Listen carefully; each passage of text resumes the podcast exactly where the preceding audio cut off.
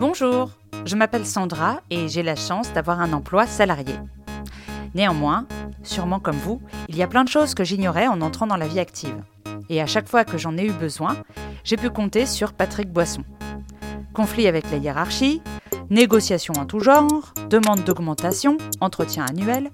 Depuis plus de 20 ans, Patrick distille ses conseils aux adhérentes et adhérents de son association Apicas. Dans notre labo, Patrick et moi décortiquons l'entreprise pour mieux la comprendre. Accéder au savoir est le premier pas essentiel pour reprendre le contrôle de sa carrière.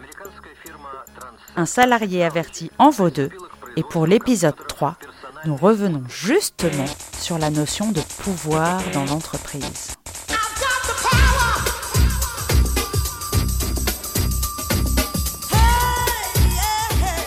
Merci Sandra. Bonjour à tous et à toutes. Lors de notre dernier rendez-vous, nous avions conclu par cette question. Mais pour quelle raison faut-il parler de la protection de notre propre citoyenneté? Nous avions constaté qu'elle est un élément essentiel constitutif de notre personnalité. Et nous avions constaté aussi que, hélas, grand nombre d'entre nous la négligent encore. Tout cela va nous permettre d'aborder un autre thème, la relation entre le lien de subordination et l'exercice du pouvoir dans l'entreprise. Hmm, je sais que vous avez votre carnet, votre crayon, et que vous allez noter ce qui vous paraîtra important. Approchons à pas de velours, car c'est un sujet très délicat, la notion de pouvoir. Pour commencer, quelques questions. Qu'exprime le verbe pouvoir?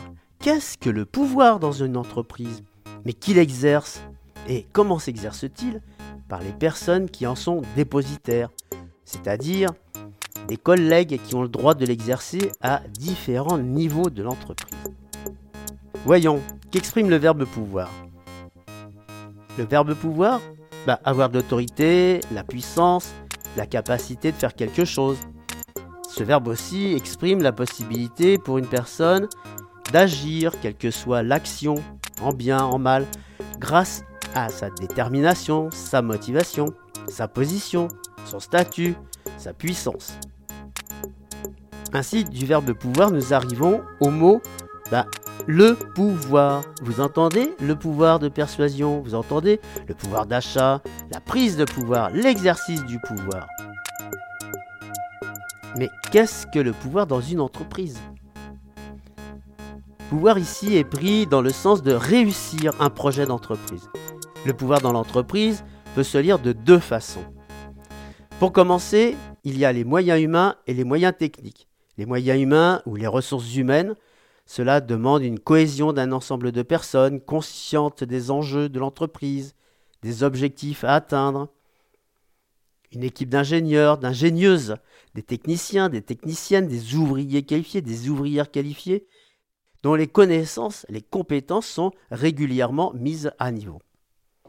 Cela nécessite une bonne gestion des équipes par des responsables, des managers, des manageuses compétentes et compétentes, et surtout respectueux et respectueuses de leurs collègues. Ensuite, il faut des moyens techniques. Alors ça, c'est grâce à l'ensemble des moyens techniques que l'entreprise peut obtenir des résultats.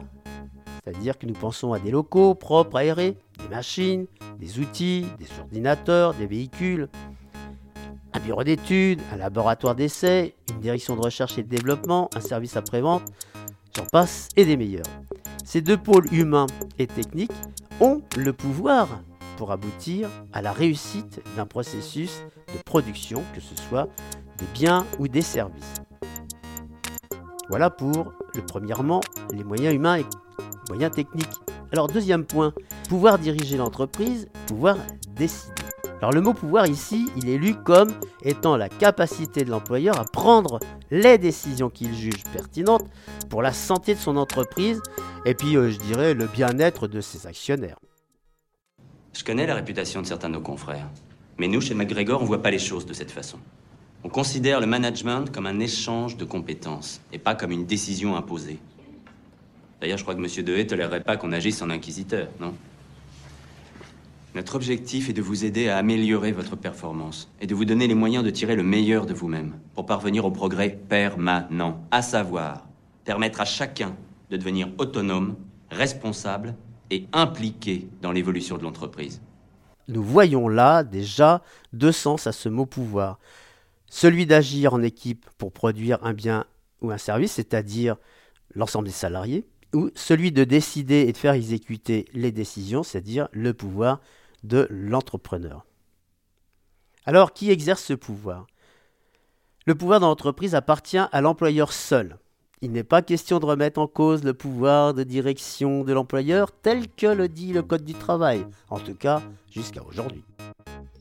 Et trois notions enrobent cette notion de pouvoir. Le pouvoir de direction, le pouvoir réglementaire et le pouvoir disciplinaire. Alors, qu'entendons-nous par pouvoir de direction? Vous entendrez dire qu'il s'agit du pouvoir de diriger, la capacité reconnue, parfois mise en cause, du chef d'entreprise à décider de la stratégie, des objectifs à atteindre, des moyens techniques et humains à mettre en œuvre pour aboutir aux résultats espérés. Il s'agit là du pouvoir de direction. Le pouvoir réglementaire, vous en avez entendu parler, il s'agit du pouvoir qui est réglementairement inscrit dans ce que nous appelons le règlement intérieur.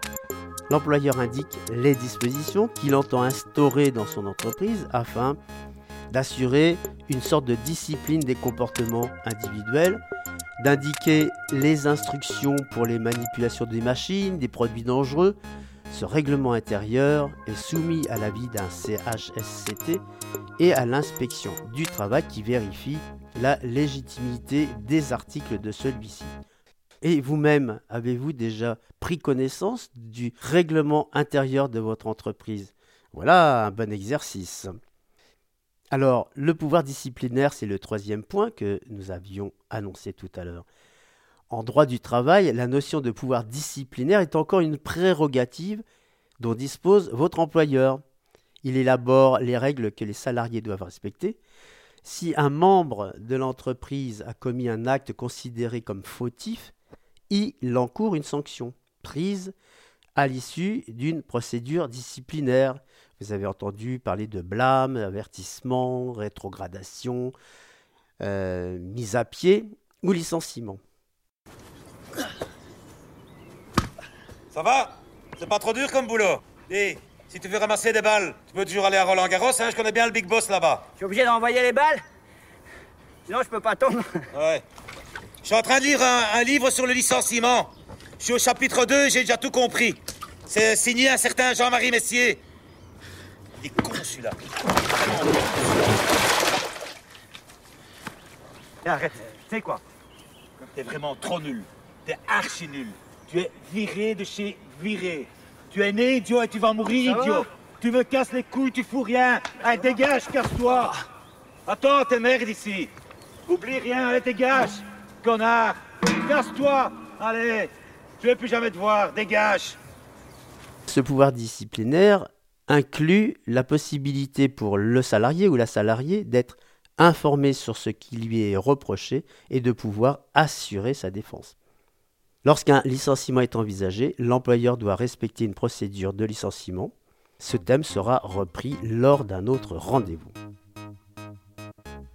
Alors, il y a quelques rares exceptions où, dans la vie économique, ce sont les salariés qui ont exercé le pouvoir de direction. Et oui, c'est l'exemple des salariés de l'usine des fabriques de montres de LIP à Besançon. On fabrique, on vend et on se paye fut la devise d'un combat contre des licenciements et la fermeture de cette usine célèbre. Une histoire, une aventure exceptionnelle et joyeuse qui a duré de 1970 à 2015. Pendant cette mobilisation, les salariés ont occupé l'usine, ont fabriqué les montres, les ont distribuées, se sont payés et les bénéfices ont été remis dans l'entreprise. Alors vous imaginez que cette expérience a beaucoup fait réfléchir dans les organisations syndicales, dans les autres entreprises et on fait réfléchir les dirigeants d'entreprise et les dirigeants politiques. Eh bien, c'est dans cette lutte que la notion de citoyen a prévalu sur celle de salarié. Il y a d'autres initiatives qui sont pleines d'espoir, vous en avez entendu parler, comme les SCOP, les autres structures équivalentes, gérées par des salariés, et dont le nombre augmente régulièrement, même s'il est encore faible. Alors maintenant, voilà un sujet explosif sur l'exercice du pouvoir. Mais comment s'exerce-t-il par les personnes qui en sont dépositaires? Alors j'essaie, nous avons dit, par l'employeur en premier lieu, mais aussi par des personnes qui sont dépositaires du pouvoir, d'une part de pouvoir, ce sont celles qui agissent par délégation de pouvoir.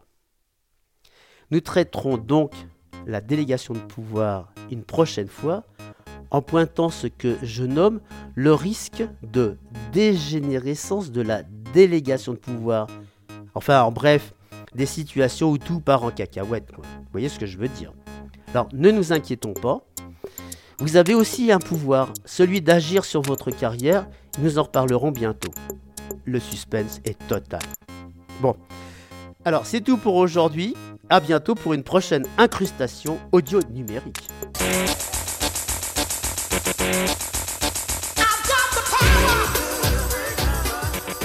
Merci Patrick Boisson et merci à toutes celles et ceux qui nous ont écoutés. Vous trouverez les liens vers les sites ressources dans la description de ce podcast. Vous pouvez nous proposer des idées de sujets en commentaire et si vous avez aimé, n'hésitez pas à nous donner une bonne note ou encore à partager ce podcast sur les réseaux sociaux. À très bientôt dans le labo du boulot.